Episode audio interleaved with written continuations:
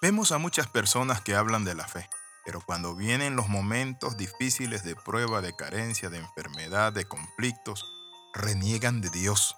Es allí donde tenemos que preguntarnos qué tipo de fe tenemos. Hay personas inclusive que pueden hablar de la fe para lograr, conquistar, alcanzar y tener, pero muchos ignoramos que la fe tiene también un lado flaco. ¿Cuál es el lado flaco? La fe por la cual podemos sufrir la pérdida de muchas cosas materiales e inclusive la vida. Por eso la Biblia dice en Hebreos capítulo 11, versículo 36, otros experimentaron vituperios y azotes, y además de esto, prisiones y cárceles. Fueron apedreados, aserrados, puestos a prueba, muertos a filo de espada. Anduvieron de acá para allá cubiertos de pieles de ovejas y de cabras, pobres, angustiados y maltratados.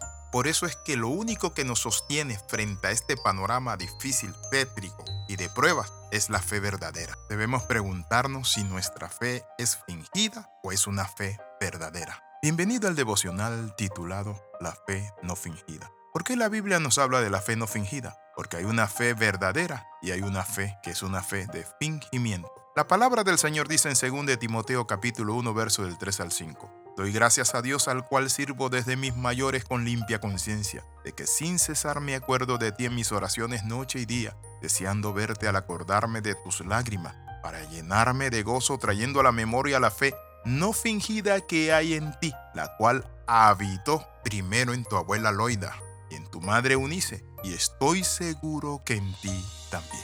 Hablar de fe es hablar del arma más grande que tiene el cristiano, pero hablar de fe tenemos que hablar de problemas, porque la fe es para eso, es cuando estamos en la adversidad, en los problemas, en los momentos difíciles.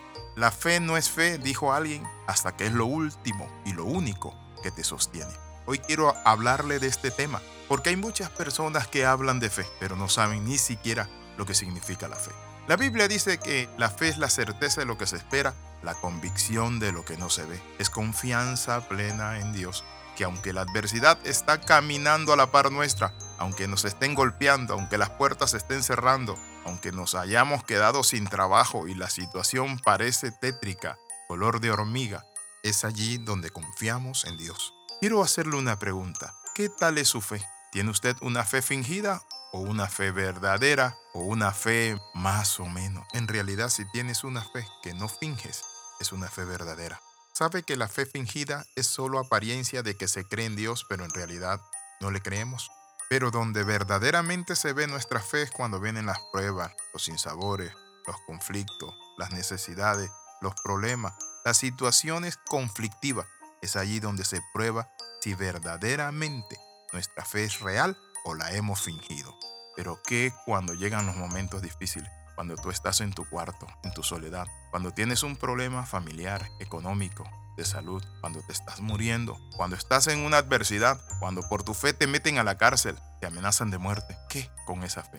La fe verdadera no es una fe de apariencia, es una fe que se usa en los momentos difíciles. Cuando hablamos de la fe fingida, tenemos que ver un caso, y es el de la mujer de Job. La Biblia dice que todo iba bien con esta señora. Estaba casada con el hombre más próspero, tenía los mejores hijos, era famosa. Pero cuando Dios le quitó a Job sus hijos, sus vacas, sus camellos, su riqueza, inclusive su salud, entonces la doña viene a Job y le dice, ¿sabe lo que le dice a Job? Le dice, maldice a Dios para que te mueras esta mujer tenía una fe fingida. Muchas veces podemos ver a personas así, que cuando llegan los momentos difíciles comienzan a hablar mal de Dios. ¿Y dónde está Dios? Ya no sirvo más a Dios. ¿Cómo reacciona usted ante Dios frente a las adversidades de la vida?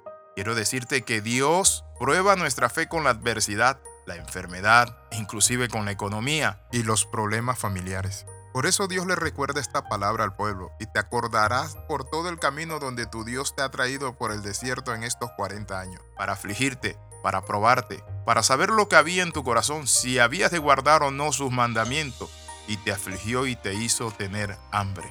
Mi amigo, tengo esta palabra para ti. Los momentos difíciles que estás pasando y que te estás preguntando por qué vienen a mi vida, por qué esta situación, por qué se cerró esta puerta. Si estoy yendo a la casa del Señor, leo la Biblia, soy un buen ciudadano, soy generoso. ¿Por qué? ¿Por qué? ¿Saben qué? La Biblia dice que llega un día donde Dios nos aflige. ¡Wow! Esa teología no me la enseñaron a mí. Me enseñaron simplemente a prosperar y prosperar y que todo me saldría bien. La Biblia dice que en el mundo tendréis aflicciones, dijo Jesús, pero es allí donde se va perfeccionando nuestra fe.